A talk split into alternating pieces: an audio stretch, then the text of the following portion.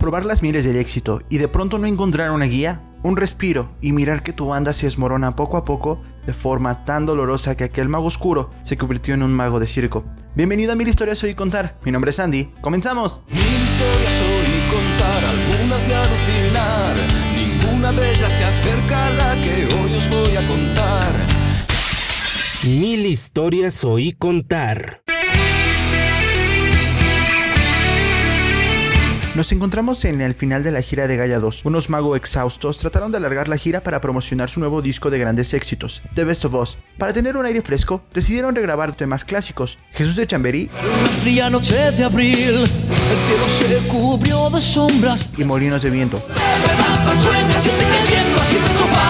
con un sonido más acercado a Gaia 2. Para esta producción, deciden trabajar con Alberto Seara, Flor, quien es hoy en día su productor oficial. Para la gira de The Best of se dieron cuenta que la banda no estaba en su mejor momento, sobre todo con José Andrea, quien de repente todas las canciones que llevaba cantando desde hace años se le olvidaban las letras y se cuidaba cada día menos la voz. Chus nos cuenta lo siguiente. José no me ha ayudado nunca, ni yo a él. Nunca hemos sido amigos, hemos sido compañeros. Nos hemos respetado hasta cierto punto, pero nunca fue mi amigo. Pero no solo era José el que tenía problemas, Carlitos también estaba teniendo muchos problemas personales, y muestra de ello es que se rapó su cabeza como señal de su crisis personal. Esta gira pasó sin pena ni gloria. En esta gira fue donde en aquel Viña Rock Chus golpea a un tipo de la organizadora porque les cortó el sonido durante el tema Finisterra. Al término de esta gira comenzaron los problemas de egos, sobre todo con José Andrea, el cual según palabras de Chus, este comenzó a sentir envidia por no poder ser el líder de Magodeos, y aunque los dos siempre salían en entrevistas y la gente solía pensar que eran un gran equipo, esto no era así. Para Chus nunca habrá un cantante como él, pues hasta ese punto él era el mejor cantante de heavy en España, pero siempre que en las entrevistas decían, estamos con Chus, el líder de Magodeos, a José se le revolvían las tripas del coraje y empezó a ver a Chus como su enemigo. Y a pesar de que José pensaba que tenía un liderazgo en Mago, ese nunca se lo ganó. Para Chus, Moja es más líder y su mano derecha, pues Chus es el impulsivo y Moja es el frío y calculador, y juntos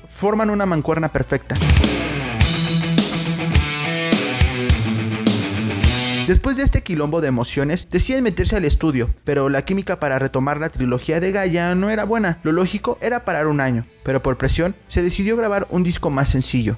Moja, Carlitos y José componían por su lado. Frank servía como puente para ir y traer ideas y poderlas juntarlas. Esto nos cuenta Chus. La ciudad de los árboles es un disco maldito, un disco que quizá tiene buenos temas, buenas ideas, pero ejecutadas por una banda totalmente rota. Según esto se debe a dos personajes, José Andrea y Emilio Ortiz, su ex manager. Este último se enseñó en quebrar a la banda, creando conflictos entre ellos. Cuando estos dos se fueron, la armonía regresó a los magos. Para el primer single de este disco se lanzó Ahora voy a salir. Y ahora voy a salir.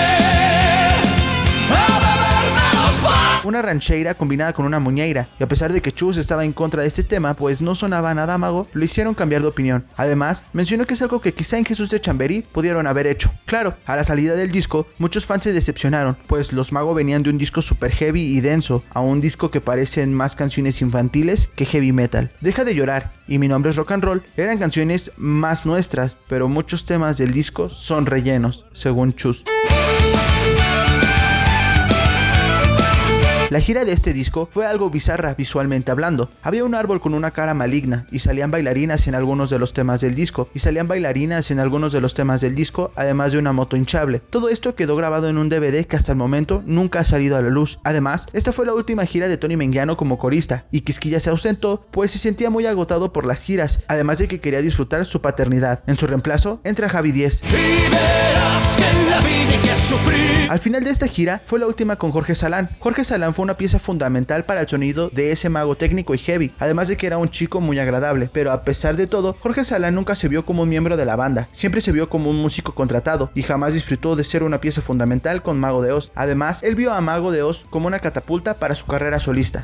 En la recta final, de igual forma como en la gira de Gaia 2, decidieron estirar la gira bajo el pretexto de que la leyenda de la Mancha cumplía 10 años, así que se organizaron una gira sin Quisquilla y sin Fernando Ponce de León, y tocaron temas solo de los primeros discos de Mago hasta la leyenda de la Mancha. Se planteó la idea de que Salva regresara a Mago de Oz, pero Carlitos terminó tan mal que esto no se llevó a cabo, así que la segunda opción era llamar a Sergio Martínez, aunque esto tampoco se llevó a cabo, pues Perry iba a ser padre en esos años y necesitaba hacer esos conciertos, pero son cosas que Perry no recordó cuando se marchó de Mago de.